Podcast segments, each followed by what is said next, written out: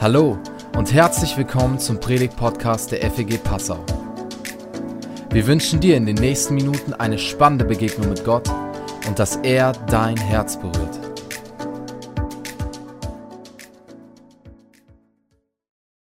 So, guten Morgen. Schön euch alle hier zu sehen. Ostern neu erleben. Wir starten voll durch. Der Simon hat uns ja eben schon so ein bisschen auf Ostern eingestimmt. In fünf Wochen ist Ostern. Und ich habe so gedacht, stell euch mal vor, in fünf Wochen wäre Weihnachten, was dann bei uns im Leben schon alles abgehen würde, oder?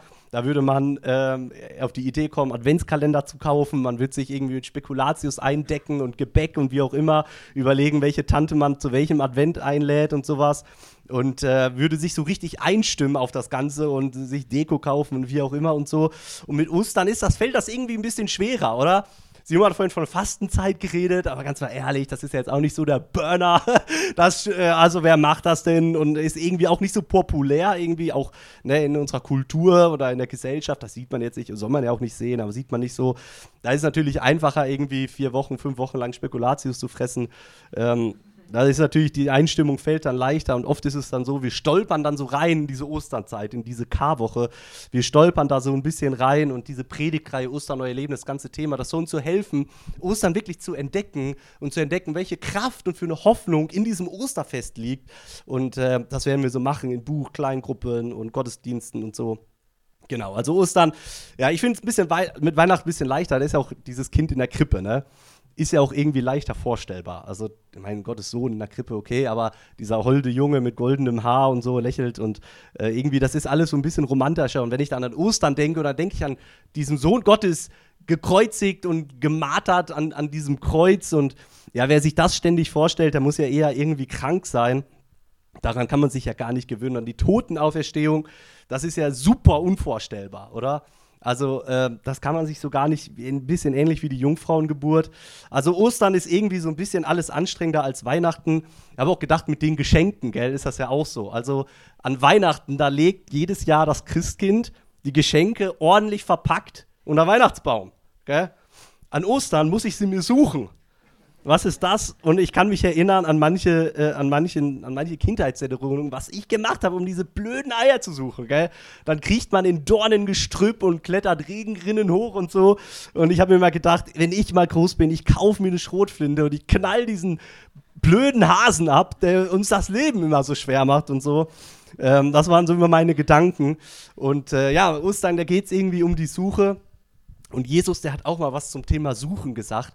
Der hat mal gesagt, wer bittet, der wird erhalten und wer sucht, wird finden äh, wer sucht, wird finden und die Tür wird jedem geöffnet, der anklopft. Das hat Jesus mal gesagt. Also Jesus hat gesagt, ja, ihr sollt schon suchen, aber ich bin da nicht wie dieser blöde, dieser fiese Osterhase, der da im Gebüsch sitzt und findet ihr alles. Sondern Jesus, der wartet wirklich auf uns, dass wir ihn suchen und er will gefunden werden. Ähm, also er ist nicht so wie dieser, wie dieser ähm, Osterhase, sondern er weiß, dass jeder Mensch auf der Suche ist. Jeder Mensch ist auf der Suche nach einem tiefen Sinn im Leben und nach Glück und nach Sinn und nach Sicherheit. Das sind Dinge, die wir alle suchen und das ist, diese Suche ist natürlich viel, viel komplexer als die Suche nach so einem blöden Ei oder nach so einem Hasen. Ähm, aber ich bin mir sicher, dass wir am Ende von dieser Suche bei Jesus landen. Ähm, und das ist das, was wir jetzt so entdecken werden die nächste Zeit. Und wir starten mal diese Ostersuche mit einer Geschichte von vier Männern, die auch Jesus gesucht haben, ähm, mit ihrem Freund zusammen und dann ähm, ja quasi ihrem Freund auf spektakuläre Weise zu seinem Glück verhelf, verhelf, verhelfen wollten. Und ähm, wir schauen uns diese Geschichte an. Einen kurzen DVD-Ausschnitt, äh, diese Bibelstelle, ähm, die in der Bibel erzählt wird, die Geschichte. Äh, das schauen wir uns mal gemeinsam an mit dieser Serie und ähm, ja, freue mich drauf, das mit euch zu entdecken. Ja, total äh, coole Geschichte, oder? Äh, diese Geschichte äh, in der Serie The Chosen. Und ich finde die Serie ja super, aber ich muss, äh, schon, immer ich muss schon immer dazu sagen, vieles in der Serie steht natürlich nicht so in der Bibel. Das muss man einfach wissen, wenn man das guckt. Und ich ermutige immer, die Bibel dazu zu lesen. Und wir werden das jetzt gemeinsam machen ähm, aus dem Markus-Evangelium, das Kapitel 2. Lass uns mal da ein paar Verse lesen, wie sich die ganze Geschichte ereignet hat. Ähm, ja, warten noch kurz und dann können wir das zusammen lesen, wie das, sag ich mal, in Anführungsstrichen wirklich passiert ist ähm, dieser Heilung des Gelähmten. Eine, einige Tage später kehrte Jesus nach Kapernaum zurück Und die Nachricht von seiner Ankunft verbreitete sich schnell in der ganzen Stadt. Es dauerte nicht lange, da war das Haus, in dem er wohnte, von Besuchern überfüllt, sodass kein einziger mehr Platz hatte. Nicht einmal draußen vor der Tür. Und er verkündigte ihnen Gottes Wort. Da kamen vier Männer, die einen Gelähmten auf einer Matte trugen. Es gelang ihnen nicht, durch die Menge zu Jesus vorzudringen. Deshalb deckten sie das Dach über ihm ab, dann ließen sie durch die Öffnung den Kranken auf seiner Matte hinunter. Als Jesus ihren Glauben sah, sagte er zu dem Gelähmten, mein Sohn, deine Sünden sind dir vergeben. Also ich finde das eine total coole Geschichte. Stellt euch vor, hier irgendwie mitten im Gottesdienst fangen die Kinder oben an, da irgendwie so ein Loch in der Decke zu sägen und der Jeremias lässt da irgendwie äh, den Matteo an irgendwelchen Kabeln runter oder sowas. Da wäre natürlich alle Aufmerksamkeit erstmal weg. Und so war das damals auch. Da gab es ordentliche Aufruhr. Und äh, die spannende Frage war, was wird Jesus tun? Wie wird er wie, wie wird er jetzt reagieren? Da kommt ein Gelähmter durchs Dach und alle wussten das. Ich meine, jeder kennt ja jeden da und so. Äh, alle wussten das. Das ist da irgendwie der Peter von nebenan, der da immer bettelt auf seiner Matte da beim, beim KW in, in der Ecke. Und was wird Jesus jetzt tun? So, was wird er, was wird er, was wird er sagen? Und Jesus schaut den Gelähmten an und das erste ist, was er sagt: Deine Sünden sind dir vergeben. Deine Sünden sind dir vergeben. So. Ja, und jetzt stellt euch mal vor, also wenn ich das wäre, wenn ich dieser Gelähmte wäre und ich läge da so, irgendwie meine Freunde hätten den Mut, mich zu Jesus zu bringen und ich läge da jetzt vor ihm so gelähmt und Jesus würde mich anschauen und sagen, deine Sünden sind dir vergeben. Also ich, ich würde doch denken, sag mal, hast du sie nicht alle? Hast du Augen im Kopf? Also äh, ganz ehrlich, mein Problem, siehst du nicht, was wirklich hier gerade mein Problem ist? Das sind doch nicht meine Sünden. Guck mich mal, ich kann mich nicht bewegen. Ich bin hier, damit du mich heilst. Ich bin gelähmt. Und du könntest sagen, sei geheilt. Du könntest das machen. Du hättest die Macht dazu. Aber was du sagst, ist, deine Sünden sind dir vergeben. Ja. Also, und dann ist ja, dann ist ja wirklich dieser Dialog mit den Pharisäern und so. Und erst am Schluss heilt Jesus ihn dann. Also für den muss das ja wirklich so war das jetzt alles? Jesus, war das jetzt alles? Meine Sünden, also was soll das denn so? Und ja, natürlich, Jesus hätte die Macht gehabt, seinen Körper sofort ähm, zu heilen. So, ne? Davon ist die ganze Bibel voll und allein die Tatsache, dass die ihn zu Jesus bringen, das tun sie ja nur, weil Jesus schon vorher Menschen geheilt hat und sich das überall rumgesprochen hat und die deswegen so einen Glauben hatten. Aber Jesus weiß etwas, was der Kranke nicht weiß. Jesus weiß etwas, was der Kranke nicht weiß. Jesus weiß, dass er ein viel, viel größeres Problem hat als seine kranken Beine und seinen kranken Rücken.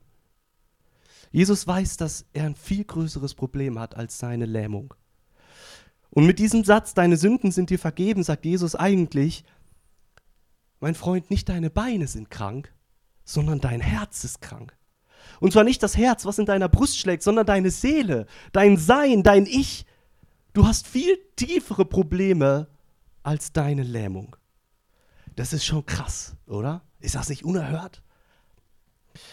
Aber ich denke, genau dasselbe sehen wir heute, 2000 Jahre später in unserer Gesellschaft. Schau, Wahrscheinlich wäre es doch so, oder es ist so, dass viele Krankheiten, die damals den Menschen existenzielle Nöte bereitet hatten, heute kaum noch eine Rolle spielen. Wir sind 2000 Jahre später, wir sind mit unserer Gesundheitsvorsorge, mit unserem Gesundheitssystem, der Technik so extrem weit, dass es uns körperlich so gut geht wie niemals Menschen zuvor. Die Lebenserwartung ist extrem hoch, die Kindersterblichkeit ist extrem gering, wir sind extrem weit. Wir sind ein sehr körperlich, ein sehr gesundes Volk. Und jemand, der damals blind gewesen wäre, der wäre es heute wahrscheinlich nicht mehr. Nicht mehr in der Masse. Oder wenn wir an Lepra denken oder sowas. Aussatz gibt es kaum noch, weil wir so extrem weit sind. Wir leben extrem gesund und das lassen wir uns ja auch einiges kosten. Also schau, wenn du verdienst, weißt du vielleicht 15% deines Gehalts, die siehst du niemals, die werden direkt überwiesen in die Krankenkasse. Ja, wenn du 100 Euro verdienst, 15 Euro, bumm, gleich weg. So. Oder eine Stunde am Tag arbeitest du nur dafür, dass wenn du krank bist, möglichst sorgfältig wieder zusammengepflegt wirst. Eine Stunde am Tag arbeitest du dafür. So einen normalen Job. Ja, also wir müssten doch sagen, wenn ein gesunder Körper Menschen wirklich glücklich machen würde, dann wären die Deutschen doch eigentlich das glücklichste Volk der Welt, oder? Ja, wäre so. Wenn ein gesunder Körper wirklich glücklich machen würde, aber es ist nicht so. Seit Jahren statistisch steigen die ganzen psychischen, seelischen Krankheiten, die psychosomatischen, es geht alles durch die Decke.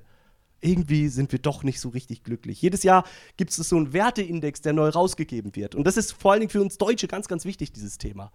Seit Jahren sagen die Deutschen, dass ihr wichtigster Wert ihre Gesundheit ist. Das gab es dann mal vor der Bundestagswahl, kam dann der Naturschutz und dann kam Corona und dann war auf einmal wieder Gesundheit das Allerwichtigste. Seit Jahren sagen die Deutschen, Gesundheit ist mir das Wichtigste im Leben. Gerade für uns die Botschaft so wichtig, Gesundheit ist nicht alles. Gesundheit macht eben doch nicht glücklich. Und der Jesus konfrontiert jetzt, den, konfrontiert jetzt den Gelähmten mit diesem Problem, mit seinem Hauptproblem und führt ihn dadurch in die Tiefe. Und er sagt, er sagt quasi zu dem Gelähmten, hey, du kommst zu mir, um mich zu bitten, deinen Körper zu heilen. Hey, das, tief, das geht nicht tief genug. Das geht nicht tief genug. Du hast die Tiefe deiner Sehnsüchte in deinem Herzen unterschätzt. Und es ist absolut nachvollziehbar. Jemand, der gelähmt ist, natürlich, der will mit jeder Faser seines Seins wieder laufen können. Und er setzt jetzt auch alles auf diese Karte. Und wahrscheinlich hatte er Gedanken, die wir alle kennen und nachvollziehen können. Wahrscheinlich hat er sich gedacht, wenn ich nur wieder laufen könnte. Ja, wenn ich nur wieder gesund wäre, dann ging es mir gut. Dann wäre ich nie mehr unglücklich, dann würde ich nie mehr klagen. Dann, wenn ich nur wieder laufen könnte. Und Jesus sagt, auch wenn es hart klingt, nee, da irrst du dich. Das stimmt nicht. Selbst wenn ich jetzt deinen Körper heile, weißt du was? Dann vergehen zwei Monate, vier Monate, sechs Monate und dann wirst du merken, du bist doch nicht glücklich. Dann wirst du merken, dass dir das Nächste fehlt. Das Hochgefühl wird nicht von Dauer sein. Und weißt du, warum das so ist? Weil die Wurzeln der Unzufriedenheit im menschlichen Herzen so, so tief reichen. Die Wurzeln der Unzufriedenheit in in jedem Herzen von uns sind unglaublich tief und fest. Und Jesus weiß, es reicht nicht, dich einfach zu heilen. Erinnert euch mal an die, an die Geschenkewünsche in eurer Kindheit. Als Kind ist es ja so, du kannst dich unglaublich versteifen in so einem Geschenkwunsch. Da sitzt du also, ich brauche dieses ferngesteuerte Auto, Mama. Ich werde nie mehr glücklich. Dann schenkst du dein Kind das ferngesteuerte Auto an Weihnachten. Drei Wochen später liegt das verstaubt in der Ecke. Drei Wochen später, länger braucht das nicht. Ja, Kinder haben das, diese Fähigkeit, sich extrem reinzusteigern. Das sind dann manchmal diese Schreianfälle in irgendwelchen Supermarktkassen. Aber dann ist der Wunsch vorbei, dann ist das alles wieder vergessen. Bei Erwachsenen ist es aber auch so, da ist es vielleicht irgendwie mehr das Gehalt. Kann man ja auch denken. Boah, wenn ich nur das verdienen würde, pro Stunde, was der andere verdient, dann ging es mir viel besser, weil dann könnte ich mit dieses und jenes, ich könnte mir sowas von tolle Sachen leisten. Und dann kriegst du vielleicht am Ende des Jahres, sagt dein Chef oder Chefin, hey, hier, kriegst eine Gehaltserhöhung. Wisst ihr, was man sagt, wie lange, der, wie lange die Motivation und die Freude darüber anhält? Zwei Wochen. Zwei Wochen. Und dann kommen wieder die Gedanken, oh, eigentlich bräuchte ich mehr, eigentlich will ich doch mehr haben. Und so haben wir alle so unsere Wünsche, alle so unsere tiefen Sehnsüchte, wo wir denken, wenn ich dieses oder jenes hätte, dann wäre ich nie mehr. Punkt, Punkt, Punkt. In den letzten Jahren gab es immer mehr so Filme, Filmdokus über Stars. Also gab es auch im Kino dann Toni Kroos oder irgendwelche Schauspieler oder sowas, ähm, die so alles auf diese Karte gesetzt haben, die alles investiert haben und gesagt haben, wenn ich das schaffe, dann ich, ich erreiche mein Lebensziel. Und dann schaut man diese Filme als Konsument und denkt sich, boah, die Person, die hat es ja echt geschafft. die, boah, wenn ich so diszipliniert wäre, wenn ich so talentiert wäre, ja, dann würde es mir auch endlich gut gehen. Und dann schaut man diese Dokus und schaut man genauer hin und äh, oft wird auch total offen und schonungslos darüber geredet, die sind ja gar nicht glücklich. Die sind ja gar nicht glücklich. Die haben ganz andere Probleme, die sind nicht zufrieden, die sind nicht irgendwie am Ziel ihrer Suche angekommen. Die haben nicht den, das große Glück und den großen Sinn und Bedeutung ihres Lebens gefunden. Ganz im Gegenteil. Die kommen manchmal gar nicht zurecht mit dem, was sie auf einmal haben. Müssen Drogen nehmen und Medikamente. Das ist ja ein offenes Geheimnis. Und es gibt eine Schriftstellerin, die Cynthia Heimel, ähm, gar keine Christin, ich glaube Feministin eher, und die hat, ähm, die hat mal einen Satz geschrieben, einen ganz denkwürdigen Satz, die hat gesagt, ich glaube, wenn Gott uns einen richtig bösen Streich spielen will, erfüllt er uns unseren größten Wunsch. ich glaube, wenn Gott uns einen richtig bösen Streich spielen will, erfüllt er uns unseren größten Wunsch. Und Jesus sagt zu dem Gelähmten, weißt du was? Ich spiele dir nicht diesen Streich. Ich gebe dir nicht einfach nur, ich erfülle dir nicht einfach nur deinen tiefsten Wunsch. Ich werde bloß, ich werde nicht bloß einfach nur deinen Körper heilen und dich glauben machen, dass jetzt alles gut wird. Ich habe mir so überlegt, was ist denn mein größter Wunsch gerade? Und ich will dir auch mal einen kurzen Moment geben, dass du mal in dich gehst und überlegst, was ist deine größte Sehnsucht gerade? Was ist dein größter Wunsch? Gerade im Moment.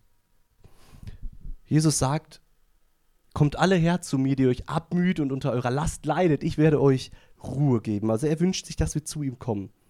Aber was ist das gerade? Geh mal kurz in dich.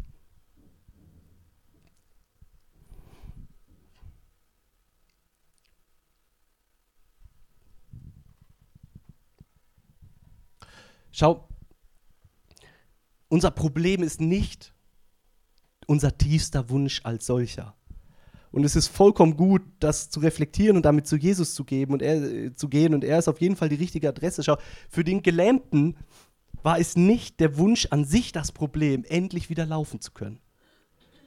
Das ist völlig in Ordnung. Und es ist auch völlig in Ordnung, irgendwie als Schauspieler den Wunsch zu haben, erfolgreich zu sein. Und es ist auch völlig in Ordnung, in der Schule den Wunsch zu haben, nicht mehr gemobbt zu werden, sondern angenommen zu sein, wie man ist. Und es ist auch völlig in Ordnung, ähm, irgendwie sich eine neue, erf vollkommen erfüllende Arbeitsstelle zu wünschen.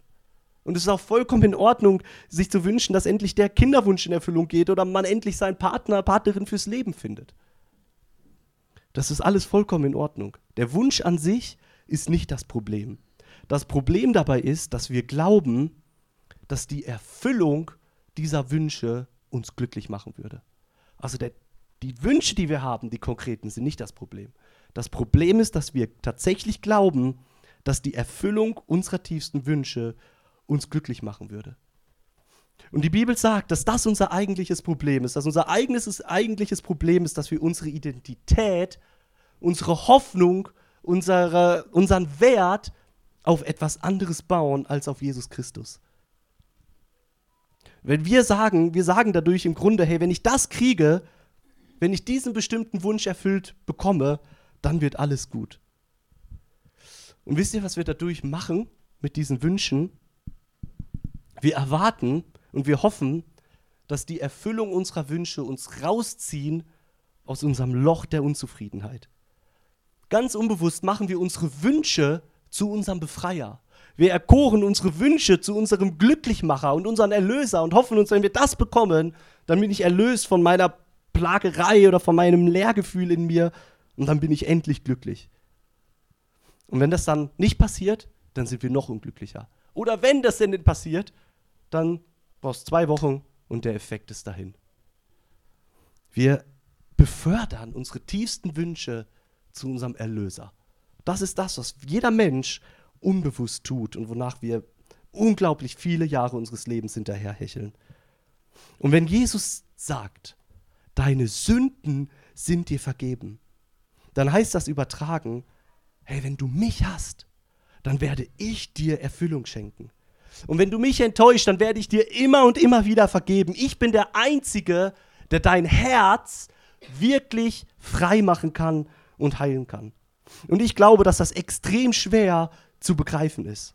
Und ich glaube auch, dass das Krasse an der Geschichte ist, dass viele Menschen nur deswegen sich Religion manchmal zuwenden oder sich nur deswegen Gott manchmal zuwenden, weil sie irgendein Problem haben, irgendeine Notsituation in ihrem Leben und dann hoffen, dass Gott das löst und zurückbleibt aber keine dauerhafte gute, gute Frucht. Wenn ich nur das und das kriege, dann passiert das und das. Und was wir lernen müssen, ist, dass wahres Glück nicht durch, dass wir unser wahres Glück in unserem Leben nicht durch Verbesserung unserer Umstände finden, sondern wir brauchen eine tiefgehende Heilung unseres Herzens.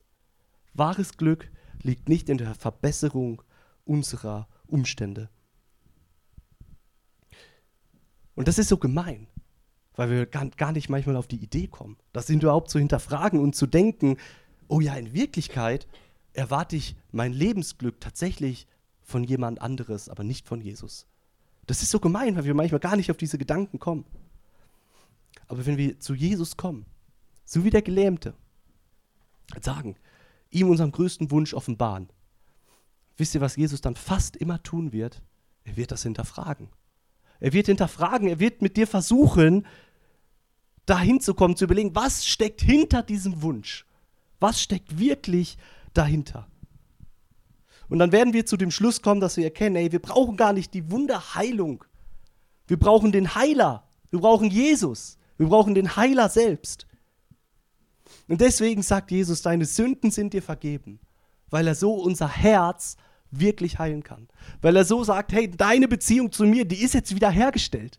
Du kannst zu mir kommen, wir können jetzt miteinander, wir können jetzt miteinander leben.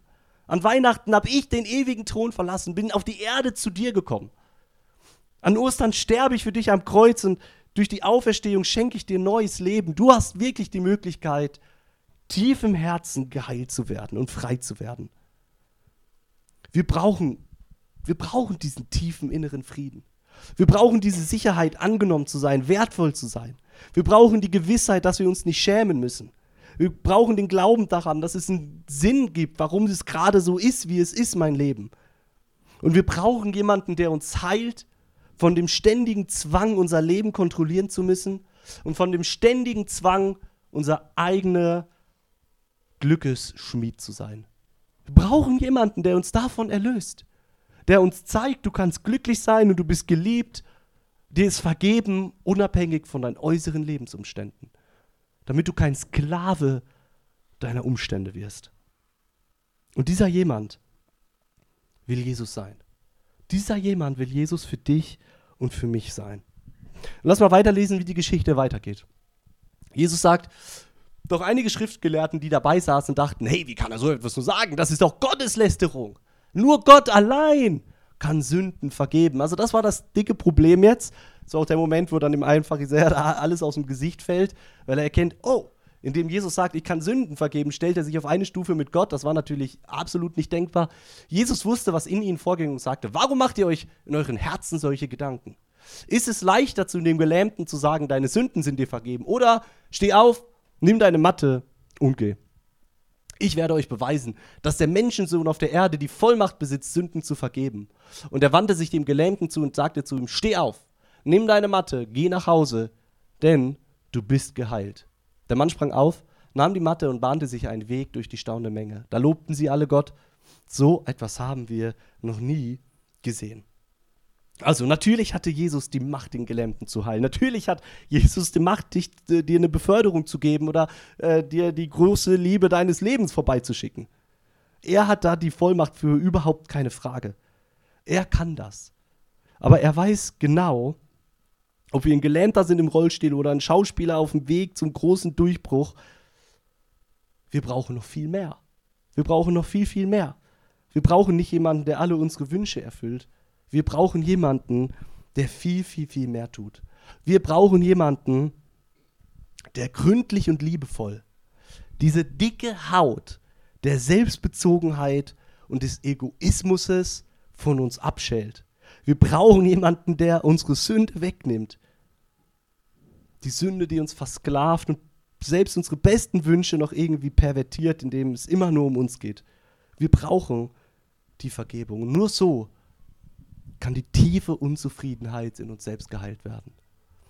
Wir brauchen jemanden, der das abschält von uns, der das wirklich, wirklich wegnimmt. Wir brauchen diesen einen Retter. Und wenn wir das tun, oder wenn wir das, was wir für unsere tiefsten Wünsche und Sehnsüchte halten, in, in diesem Sinne hinterfragen, dann wird Jesus uns zeigen, dass hinter den allermeisten Wünschen, die wir so haben, etwas ganz, ganz anderes steckt.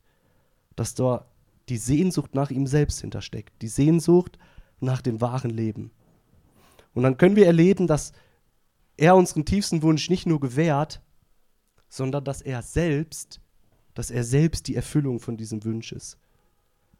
Er wird uns nicht den bösen Streich spielen, uns unseren tiefsten Wünsche zu erfüllen. Er wird uns zeigen, dass wir uns die ganze Zeit nach ihm selbst gesehnt haben hat mal Timothy Keller gesagt. Er wird uns nicht den bösen Streich spielen, uns unseren tiefsten Wünsche zu erfüllen. Er wird uns zeigen, dass wir uns die ganze Zeit nach ihm selbst gesehnt haben. Wir brauchen keinen Wunderheiler tief in uns. Wir brauchen nicht eine Verbesserung aller unserer äußeren Umstände. Wir brauchen Jesus selbst. Wir müssen lernen, dass unser Glück und unsere Hoffnung nicht davon abhängt, wer wir nach außen hin sind und was wir erreichen in unserem Leben. Das müssen wir lernen, ständig. Wir brauchen eine echte Heilung. Wir brauchen eine Herztransplantation. Oder David hat am Tiefpunkt seines Lebens mal gebetet, erschaffe in mir ein reines Herz, o oh Gott, und gib mir einen neuen, gefestigten Geist. Erschaffe in mir ein reines Herz, ein neues Herz. Gib mir einen neuen, gefestigten Geist. Oder Hesekiel, ich will euch ein neues Herz. Jahrhunderte bevor Jesus da war, wurde gesagt, irgendwann kommt dieser Moment, da will ich euch ein neues Herz und einen neuen Geist geben. Ja, ich nehme das versteinerte Herz aus eurer Brust und gebe euch ein neues, lebendiges Herz. Schau, mit diesen Matten ist das doch so, dass das gut sein kann. Dass, oder ich denke, das, das lesen wir in der Bibel und habe es auch selber erlebt, dass wir zu diesem Punkt kommen, wenn wir Jesus begegnen. Und dann wird er uns sagen, dann wird er abschälen von uns die egoistischen Wünsche und wir werden dahin kommen, dass wir sehen, oh, das, was früher meine Lebensgrundlage war, das brauche ich jetzt gar nicht mehr. Weil wenn ich Jesus getroffen habe, dann sagt er zu mir nämlich, nimm deine Matte und geh. Nimm deine Matte und geh. Die, die Drogen, die dich irgendwie dein Leben lang beschäftigt haben und festgehalten, jetzt kennst du mich. Ich bin die viel bessere Droge. Nimm deine Matte, nimm deine Matte und geh. Du brauchst das nicht mehr. Der Scham über dich selbst und über die, die ganzen Selbstvorwürfe, die dich zermartern, du brauchst sie nicht mehr. Ich bin gestorben am Kreuz für deine Schuld und für deine Scham. Nimm deine Matte und geh nach Hause. Na, die Action. Ja, die machen das jetzt. Die machen das gerade, was ich sage. Ja, die ganze Schuld oder die, die ganze Unvergebenheit und Zorn über andere Menschen, das gehört nicht mehr zu dir. Das war früher etwas, woran du dich geklammert hast. Jetzt brauchst du das nicht mehr. Ich habe vergeben, ich gebe dir die Kraft zu vergeben. Du brauchst. Nimm deine Matte und geh nach Hause. Lass es liegen. Ich befreie dich. Eine Konfrontation mit Jesus ist immer verbunden mit einer Befreiung von Dingen, wo wir dachten, das brauchen wir unbedingt. Und ich sage, nimm deine Matte und geh jetzt nach Hause. Du brauchst den ganzen alten Scheiß nicht mehr. Und ich wünsche dir, dass du das erlebst. Vielleicht zum allerersten Mal in meinem Leben. Vielleicht sitzt du hier und sagst, oh, ich habe diese Begegnung, ich habe das so eine Begegnung. Ich wünsche mir das mal Jesus zu begegnen. Und dann habe ich eine gute Nachricht für dich, weil er sagt, wer sucht, der wird finden. Und wer bei mir an die Tür anklopft, dem werde ich auftun. Und dann wird Jesus sich mit dir dein Herz anschauen. Und er wird sich deine Matten anschauen. Er wird sich anschauen, was steckt wirklich hinter deinen tiefsten Wünschen. Und am Ende des Tages wird er sagen, nimm deine Matte, geh nach Hause. Warum? Weil ich habe die tiefsten Sehnsüchte deines Herzens geheilt. Du hast mich kennengelernt. Das Zentrum des Universums. Der, du weißt, worum es jetzt wirklich geht im Leben. Du brauchst dich nicht mehr versklaven an deine äußeren Lebensumstände. Nimm deine Matte und geh nach Hause. Welche Matte musst du mal ablegen? Welche Matte musst du mal zurücklassen? Welche Matte musst du mal zusammenrollen und überwerfen und sagen, brauche ich nicht mehr? Ist nicht mehr meine Lebensgrundlage. Weil ich habe doch Jesus. Ich möchte noch beten und danach möchte ich euch noch ganz praktisch ein paar Möglichkeiten sagen, wie wir in diese Begegnung mit Gott kommen können. Herr Jesus, ich danke dir von ganzem Herzen, dass du, indem du den Gelähmten nicht einfach nur geheilt hast, sondern indem du ihn wirklich innerlich geheilt hast und uns damit zeigst, um was es wirklich im Leben geht. Und ich bete, dass wir immer weniger unsere Identität und unser Wert auf Dinge bauen, die nicht von dir sind. Dass wir unseren Wert und unsere Identität aus dir ziehen, aus der Begegnung mit dir, aus dem, was du über uns sagst, aus der Vergebung, aus der Freiheit heraus. Und immer weniger Sklaven sind von irgendwelchen Wünschen und Sehnsüchten, was wir nicht alles haben, bräuchten und erreichen müssten im Leben. Amen.